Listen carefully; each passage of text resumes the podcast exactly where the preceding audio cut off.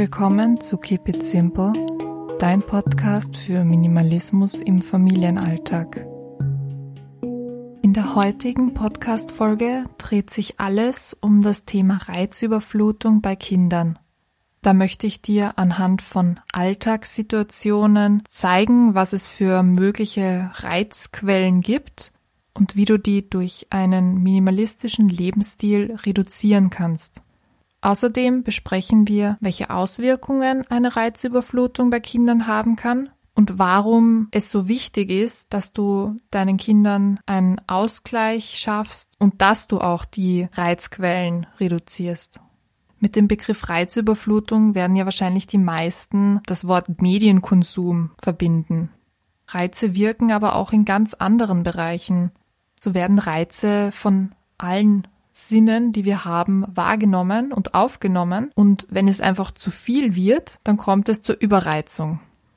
Das passiert bei uns Erwachsenen genauso wie bei Kindern, nur dass Kinder natürlich viel sensibler darauf reagieren. Und deswegen ist es auch besonders wichtig, dass wir bei Kindern auf die Signale achten und ihnen dann auch die Möglichkeit geben, sich auszuruhen und abzuschalten.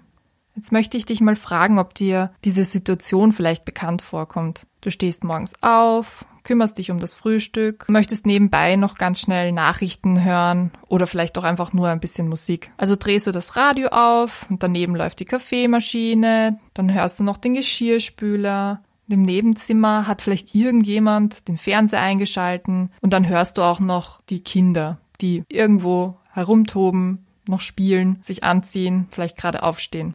Also ich weiß ja nicht, wie es dir geht, aber alleine wenn ich diese Situation mir bildlich vorstelle, dann bekomme ich Kopfschmerzen. Vielleicht geht's dir ja ähnlich. Und wenn du dich jetzt einmal in die Lage deiner Kinder versetzt, die ja viel anfälliger für Reize sind, dann kannst du dir vielleicht vorstellen, dass so ein Start schon einmal schnell zur Überforderung führt. Dann kommt natürlich auch der alltägliche Straßenverkehr dazu, die Geräuschkulisse, die man in der Schule oder im Kindergarten hat. Und dann geht man nachmittags vielleicht auch noch mit Mama oder Papa einkaufen. Das kann schon schnell zu viel werden.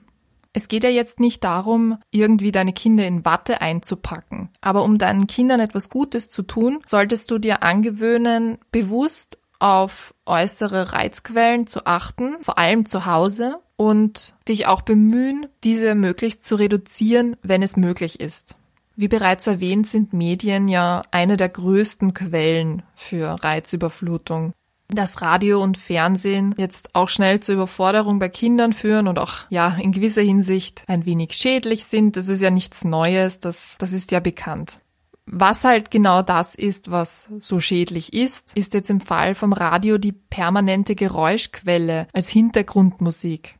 Dann hast du zwischendurch irgendwelche Werbesendungen, die besonders schrill und auffallend sein sollen. Und dasselbe gilt natürlich auch fürs Fernsehen. Hier ist es hilfreich, wenn man sowohl beim Radio als auch beim Fernsehen einfach die Medien bewusst wahrnimmt. Das heißt, man sucht sich halt ein, zwei Sendungen raus, die man sich gerne anschauen würde oder nimmt sich eine bestimmte Zeit her, wo man gerne Radio hört und dann nimmt man diesen Konsum auch bewusst wahr, weil diese ständige Dauerberieselung, das führt zur Reizüberflutung. Und das gilt natürlich jetzt nicht nur für Kinder, sondern auch für Erwachsene.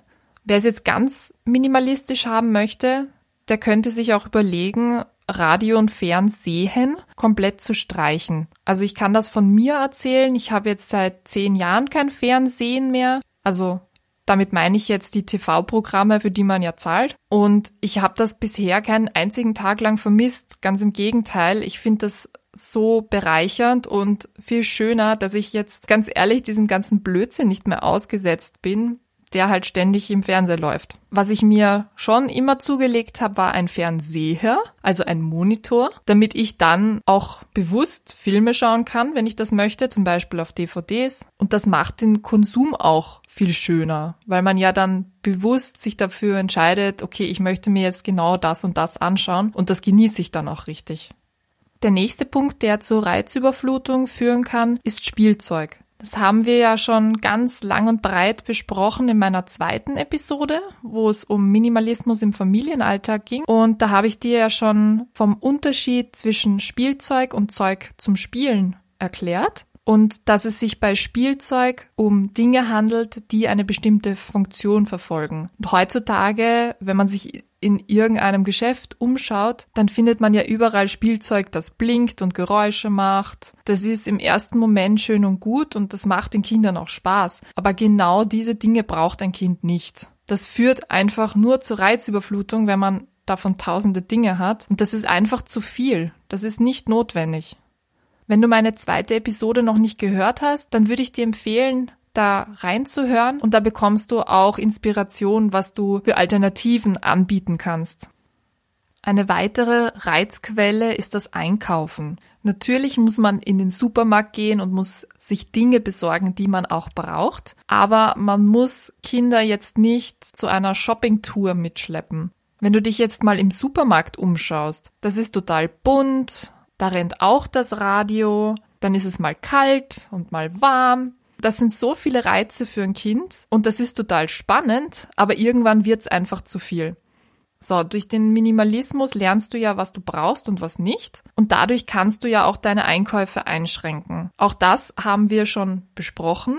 Darum ging es in meiner dritten Episode, wo es um unsere Konsumgesellschaft und unser Konsumverhalten ging. Und da würde ich dir auch nochmal empfehlen, diese Episode anzuhören, wenn du das noch nicht getan hast. Prinzipiell ist ja zu Supermarkteinkäufen zu sagen, dass sie insofern förderlich sind, weil Kinder ja für den Alltag lernen. Deswegen ist es auch gut, wenn du Kinder mitnimmst. Und die Kinder haben ja auch ab einem gewissen Alter das Interesse, ihre Eltern zu imitieren. Und das, das ist einfach total spannend für die Kinder. Genau aus diesem Grund habe ich ja auch gesagt, du sollst deine Kinder nicht in Watte packen, aber du sollst dir einfach ein Bewusstsein dafür schaffen, wann es zu viel ist. Und wie gesagt, Supermärkte super, solange es nicht zu lange ist. Und Luxuseinkäufe, wo du jetzt einfach Kleidung kaufst oder sonst irgendetwas, das ist nichts für Kinder. Und das ist ist reine Überforderung. Einer der Gründe, warum ja das Einkaufen auch so stressig ist, sage ich mal, für Kinder, sind die großen Menschenmassen. Und das ist gleich mein nächster Punkt.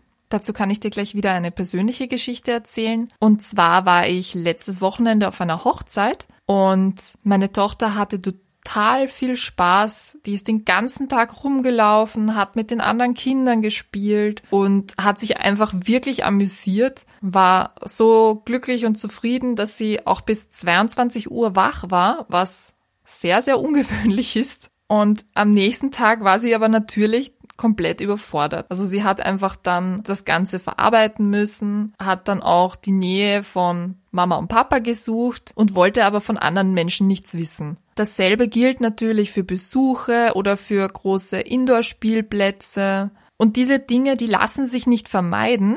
Ich meine, zu einer Hochzeit muss man ein Kind nicht unbedingt mitnehmen, das ist klar. Aber nur um noch einmal auf den Punkt zu kommen, es geht ja darum, sich ein Bewusstsein zu schaffen, dass so eine Situation ein Kind stressen kann und dass es daher wichtig ist, dem Kind immer Pausen und Ruhe zu gönnen und auch einzuplanen. Dasselbe gilt auch für ein umfangreiches Tagesprogramm. Der Punkt wird vielleicht vor allem im Kindergarten relevant, weil durch die großen Gruppen und die vielen Kinder ist das Kind natürlich auch wieder vielen Reizen ausgeliefert. Und viele Eltern die wollen ja natürlich, wenn sie das Kind dann abholen am Nachmittag, noch etwas mit dem Kind unternehmen. Also sie wollen ja auch aktiv und bewusst Zeit mit dem Kind verbringen. Das ist ja auch absolut legitim und verständlich. Aber da ist es zum Beispiel auch gut, ruhige Momente einzubauen, zum Beispiel einen Spaziergang im Wald zu machen oder Bücher zu lesen, zu malen. Wenn das Kind auch älter ist, äh, kann man auch Yoga mit dem Kind machen oder meditieren und nicht gleich wieder irgendein Actionprogramm einzubauen.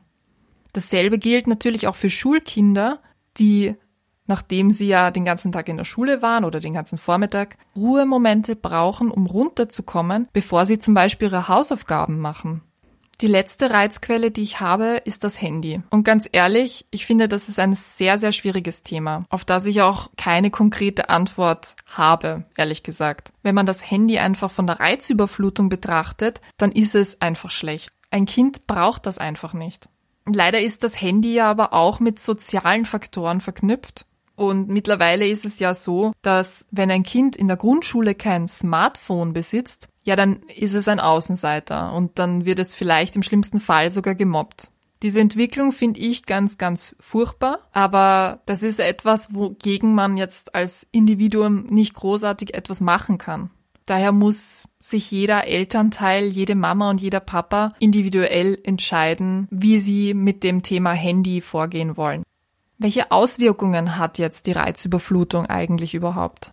Da kann zwischen kurzfristigen und langfristigen Auswirkungen unterschieden werden. Kurzfristige Reaktionen bei Kindern sind jetzt zum Beispiel schlechte Laune, Wut und Trotzanfälle und auch anhaltendes Weinen. Also kurz gesagt, wenn das Kind einfach schlecht drauf ist. Langfristig gesehen kann eine Reizüberflutung außerdem zu Schlafstörungen, Lernschwächen und Aggressivität führen. In schlimmeren Fällen kann es auch zu Realitätsverlust führen. Und von dieser Reizüberflutung sind hochsensible Kinder natürlich noch stärker betroffen.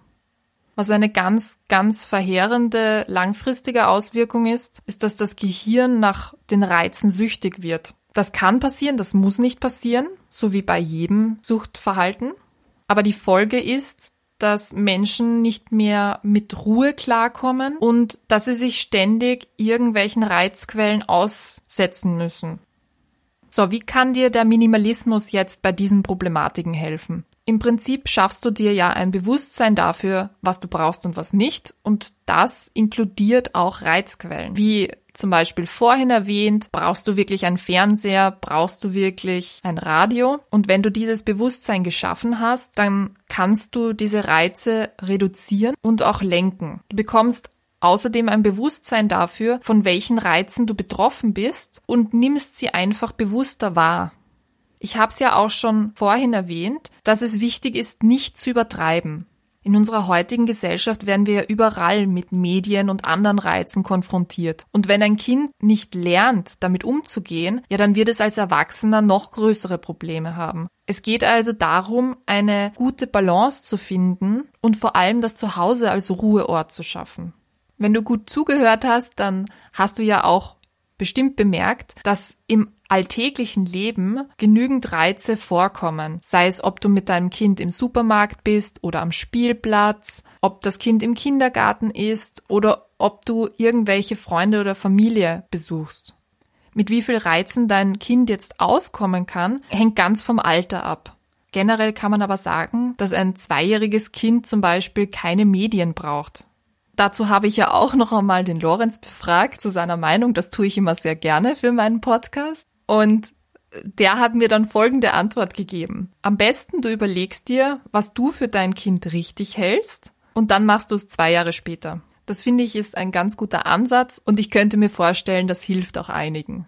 So, ich hoffe, du konntest was aus dieser Folge mitnehmen und auch lernen, wie man mit Reizen und mit der Reizüberflutung bei Kindern gut umgehen kann, wie du die reduzieren kannst und worauf du generell achten solltest. Das Skript zum Nachlesen findest du wie immer auf meinem Blog. Ich würde mich freuen, wenn du mir auf Instagram folgst. Dort findest du noch mehr Inspiration zum Thema Minimalismus im Familienalltag. Außerdem kannst du auch gerne meine Facebook-Gruppe beitreten. Die Links findest du wie immer in den Show Notes. Mein Podcast ist jetzt außerdem auf iTunes zu finden und wenn er dir gefällt, dann würde ich mich sehr über fünf Sterne freuen. Dann hören wir uns nächsten Montag wieder, wo es um soziale Nachteile des Minimalismus geht. Ich wünsche dir eine schöne Woche und bis bald.